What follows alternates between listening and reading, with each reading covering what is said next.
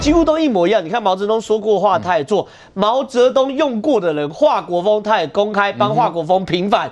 所以其实习近平现在在全部哦。呃，去去自比毛泽东这样的状状态是很清楚的，可是关键是他当当他要打土豪分田地的时候，那些会很担心，然后晚上睡不着觉的那些土豪们是哪些土豪？是站错队的土豪吗？你如果一开始就站在洗派这边，抱歉，你继续当你的土豪，继续拥你的田地。你如果站错队的话，抱歉，我就打你打你嘛，然后分我们田地嘛。所以习近平这件事情，我才讲为什么中国那么风声鹤唳，为什么昨天中纪委要。公布天网二零二一，这些都是血腥味的开始。我闻得到，中国内部的人也一定闻得到，所以才会有那些私募基金要去新加坡，快跑，快跑，然后才会有向佐希望来台湾一亲，来台湾一亲这件事，他明知道会闹大，硬着头皮也要做，明知道如果被台湾拒绝了，然后你回去，你一定第一个就把你抓起来。为什么要做这件事情？原因很简单，你不跑来不及了嘛，最后一段要试看看嘛。所以习近平呢，我们要看的是这样子，在中国这一段期间，从现在开始到呃三月初的两会，是到明年换届，是这个中国是习近平绝对会最严加掌控的这一部分。对，所以现在我们观察中国，我们要看的是到底习近平有没有真的痛下杀手。如果当习近平开始痛下杀手的时候，坦白说，习近平这个位置是稳的哦，是稳的。但习近平位置稳的时候，对台湾是不是一定不好？我。很多人说，哎、欸，可能会不好，还好。我坦白说，我我的观察是，习近平位置不稳的时候，对台湾才不好。哦，习近平位置如果不稳，他就会内乱，他就会用打台湾来压内部的声音。可是当习近平位置稳的话，对他来说。打打台湾就已经不是朝夕的事情，是春秋事情，就不是这一两的事情。次要了，对，就是次要可以百年大计。所以习近平，我们其实一直在观察他到底内部乱不乱。他乱的话，他压不压得住阵脚？如果他压得住阵脚的话，其实对台湾来说，短时间内，因为我们跟中国都在干嘛？都在抢这段时间。对，我们需要透过这两段、这两年、三年甚至五年时间，尽可能跟美国发展军事上的同盟关系、经济上的同盟关系。对，尽可能让世界把台湾的产业链，台湾更加吃进世界产业链。建产业链里面占不可分割的一部分，是。然后呢，中国也需要这两三年时间来稳定习近平的位置。所以，其实某种程度，习近平如果定下来，对台湾来说是好事。是好。所以我们看到这个中国在昨天弄了一个什么啊脱贫表彰大会哈，明明中国的穷人还非常多，就偏偏要去这样的去表彰哈，宣告近亿人顺利脱贫。来，杰明哥，中国的经济情况真的有那么好吗？还是说完全是在欺骗世人？特别是习近平所讲的不做表面文章，那是不是都在做？同时，他说坚决反对不切实际的面子工程，是不是代表中国都在做面子工程呢？其实我们知道这是一个逻辑上的一个。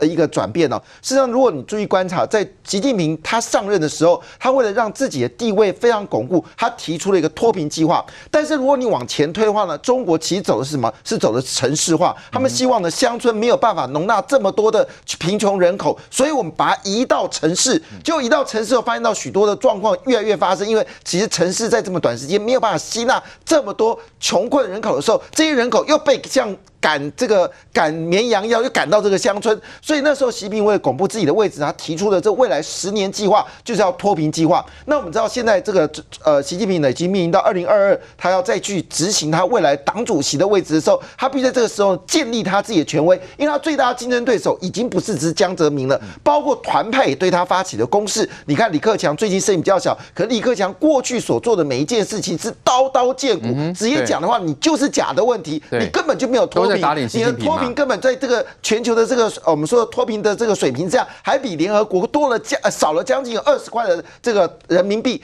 所以回头一件事情，仔细看哦，事实上在过去一段时间，你刚才所看到的内容，你全部要反过来讲哦。那么这里面其实说真的一件事情哦，这我讲个故事给大家听哦。事实上，真正的结果是害惨了这些所谓的这些呃贫困人民哦。就以这个当时他做的一个叫做精准。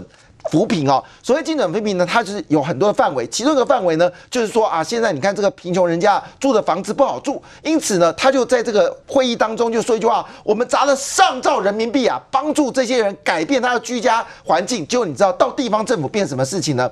地方政府说：来来来，你这房子帮你改建哦。那么政府已经愿意啊，花四万人民帮你改建。可是呢，重点在这个地方哦，你改建的材料呢，必须由这些地方官指定的材料行来买进。就这个价格呢非常贵。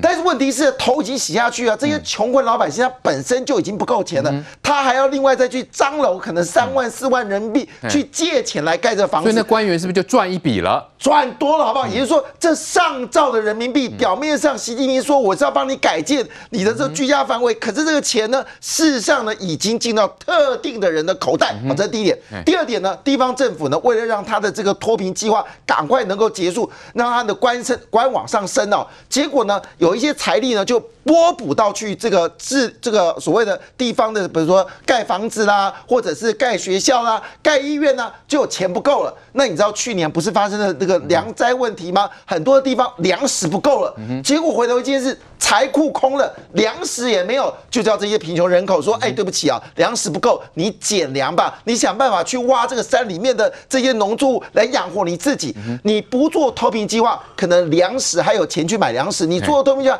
连粮食都没有，而且只只是其中之一哦。我们知道，其实哦，这些贫穷人家他们一天的生活费只有三十八块台币。有人就说一句话：这个钱哦，比北京的这这个高官呢养狗的钱还不够。好，但是问题是因为他们。生活很很困困倦，所以怎么办呢？所以呢，他们其实有时候生病的时候，就用一些地方的这些地方疗法啊，或者吃吃这个呃祖先传来的药方。但是你知道吗？因为脱贫计划，所以呢，他在很多地方都盖了小的现代化的医院。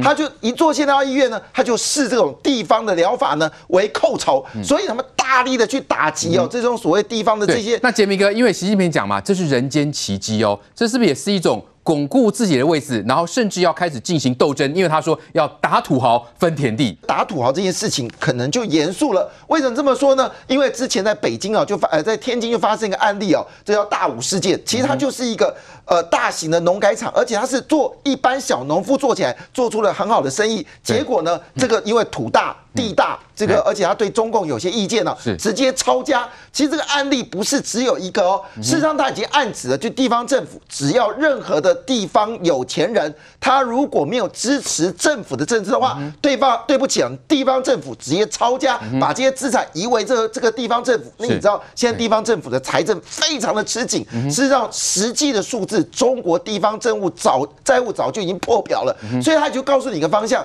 只要哪些地方的这些有钱人。他只要对爱国这两个字有任何的质疑，是对不起，职业抄家。的确，来瑞德哥怎么看？我们说习近平这样的一个谈话，呃，讲的非常的这个漂亮哦，是人间奇迹等等。但问题是，这当中是不是也飘出了那血腥味呢？呃，事实上呢，刚刚听这个郑浩讲啊，他说当过文胆，对不对啊、哦？那么现在帮习近平写这个演讲稿的文胆呢，我相信已经拖出去打的只剩下胆了，你知道吗？什么撒胡椒面？你没有发现习近平念到这里的时候，自己也觉得这个有点怪吧，对不对？告告诉各位，这只有在中国只有发生过哪一件事可以比啊？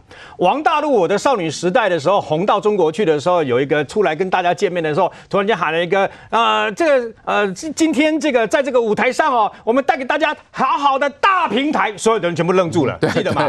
什么叫大平台？满满的大平台，大平台就是胡椒面，你知道吧？大平台，那时候大家都讨论大平台是什么米给，连中国人都不知道嘛。其实是因为当时回音的关系啦，多了一个大，他只是把这个等于说呃这个呃今天啊站在这个地方就像电影一样啊，让希望带给大家啊满满初恋的平台啊这样子而已啦，你知道吗？就没想到因为回音的关系多了一个大了以后，所有人都愣住了，什么大平台？那我问你嘛，习近平是一个很照进的人，还是很花俏的人吗？不是啊，我很佩服他、有一次，我忘了在十九大还是还是十他那个十八大，他一个人演讲四个小时，哎，嗯哼，这里面只有几个人敢去上厕所，包括江泽民，你知道吗？其他人都要忍住啊。习近平就照稿这样念念念，你你看他不搞花拳绣腿。不搞这个繁文缛节，不做表面文章，坚决反对大而化之撒胡椒面，开什么玩笑？对，习近平的个性他哪受得了啊？但是问题是，他觉得怪又不能不念，你知道吗？因为不知道这是什么东西嘛。所以我觉得他的文胆呢，那现在已经拖出去打得一塌糊涂了啊。那么如果大家听不懂习近平那个撒胡椒面是什么意思啊？哦，那台湾话讲啦，好，哦，那台湾话有无哈？上简单来讲就是哈，啊，讲啊讲个演讲就讲讲叫叫正常，突然来讲啊，你老师嘞，啊就这样呢，你老师的是撒胡椒面的艺术啦，就是一个没有什么特别意义的一个东西这样而已嘛。可是问题是他是习近平啊，那么他今天在这个主题上面呢，你看。他说宣告全国脱贫，总共有近亿人宣布脱贫了。同时，他马上下令制裁台湾的凤梨，有没有？嗯、对啊，你看哦，他宣告他们全中国脱贫啦，然后马上制裁你台湾。今天宣布制裁、哦、这个中国做什么事情？他们是一个很酱缸的一个头脑，很一个宫廷文化的嘛，你就就知道了嘛，各位。真的中国全部脱贫了吗？其实我觉得现在最可怜的是中国的贫穷人。中国有八千五百万人有钱人，他总共十四亿人口里面八千五百万人啊，一定很有钱。我记得中国的观光客刚来台湾的时候，在高雄西直湾的那个打狗领事馆，然后我去那边玩的时候，全部都是中中国那个观光客嘛。然后呢，我看到一个小朋友，应该是读国小而已啊，应该是中国的观光客的小朋友。他拿的这个手机比我用的数位相机还贵，哇哦！你知道吗？一看就知道。可是你知道，过了才不过两三年的时间，我们从他的穿着、跟从他的打扮、跟从他所拿的手机相机之类的东西，可以观察出来他的经济情况到底是怎么样。嗯、一开始来的都是非常有钱的人，到后来慢慢、慢慢、慢慢变成一般的这个情况。所以中国有没有脱贫啊？在如果还没有那时候还没有这个等于说武汉肺炎之前呐、啊，也就在前年之前呐、啊，你去过长江三峡就知道，长江三峡从那个重庆的港口上来的时候，有人帮你挑东西，嗯哼，七块，嘎十块的人民币，哎，七块跟十块人民币帮你扛扛行李，是中国是一个。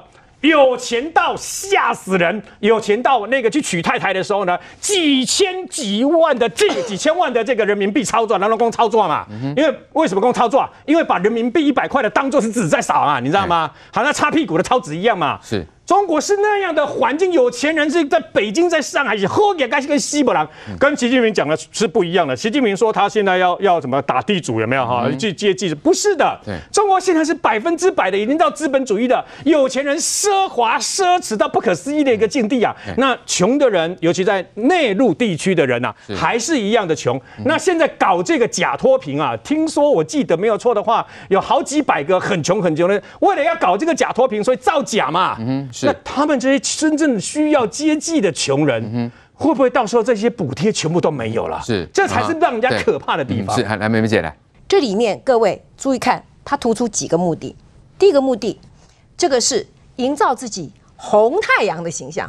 我讲到红太阳，大家会想到谁？毛泽东吗？嗯、对于习近平来讲，毛泽东是开国元首，邓小平改革开放总设计师，江泽民闷声发大财，胡锦涛大家才发的不错。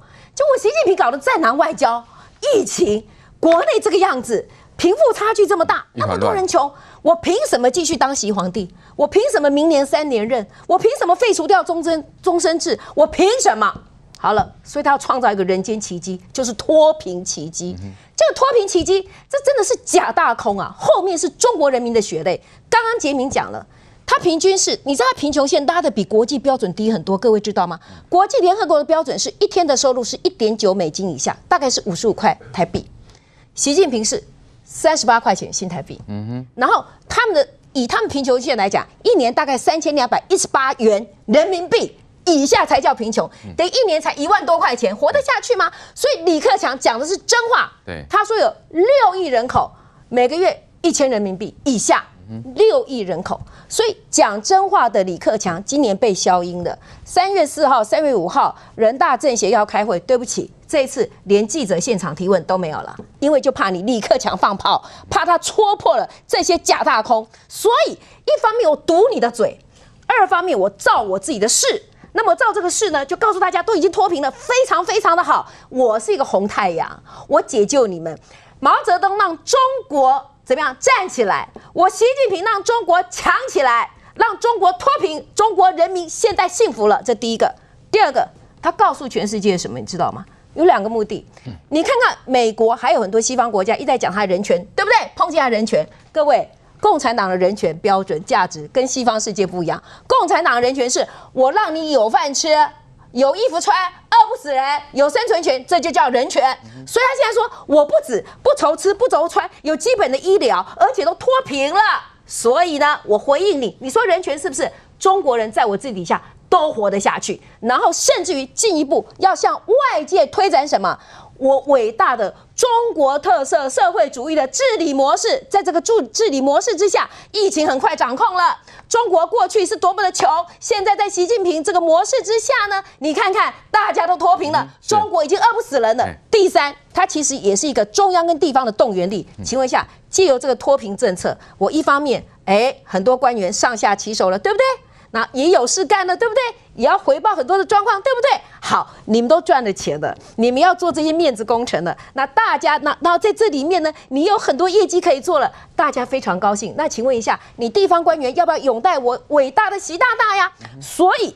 他在这边，在两会开会前夕，在建党百年需要中国的荣光的时刻，在明年的二十大，他要继续他的三连任的终身制，他需要一个伟大的标杆来衬托出这个红太阳。所以脱贫攻坚这些不断的神话造就了人间的神机，大内宣、大外宣，堵外国的口，巩固他的习皇帝的皇帝之梦。